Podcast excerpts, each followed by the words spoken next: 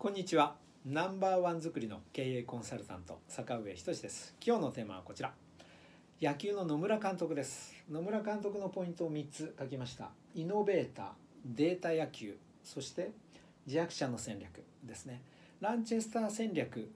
そのままなんですね野村監督というのが、まあ、ちょっとその話も含めて。僕は野村監督という方を野球の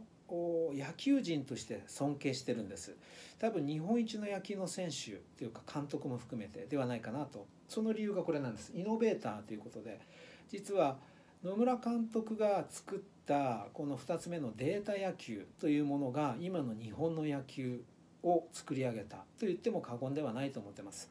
そしてそれはアメリカの野球も大リーグも真似をするようなものなんですね。で簡単に言うとどういうことかというと野村選手は三冠王とかも取ったんですけどもあのまあ高卒かなんかでしたっけ？あのあまり豊かな出ではなくてお母さんに楽をさせてやりたいプロになりたいんだって言ってでも高校生から入って落とされてみたいのがあってでも頑張ろうと。でヒットを打ちたいと思って素振りをしたと。でも打てないと。カーブが打てないとなった時にどうしたかというとカーブの打ち方を研究するのも一つなんですがそれは自分がやることなんですけども実は野村監督はピッチャーの癖とかをデータを取り始めたんですね。あのピッチャーはワンツーになったら3球目にカーブを投げてくるんだとかカーブを投げる時にちょっと手が横に出るんだとかそういうことを研究した上で、え、データを取ってあの人は何球目にカーブを投げてくるとか一塁に走者がいたらこうなるんだっていうデータを取ってヒットの確率を上げたんです。でそれは今まで誰もやってない野球の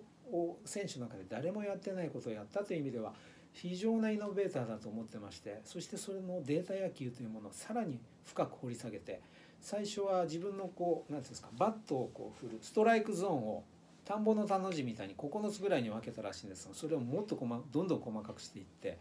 あの選手には1球目には外角の低めがいいとかそういうことをどんどんやってたということなんですね。そしてそれを自分でやりながらキャッチャーであったことも非常に大きなポイントなんですけど自分でやりながら監督としてもそれを選手に話をして弱者の戦略として弱いチーム南海ホークスですよね昔南海なんてテレビ放送もないようなチームだったんですがそそことか。楽天に行っても弱小だった楽天を優勝に導いた。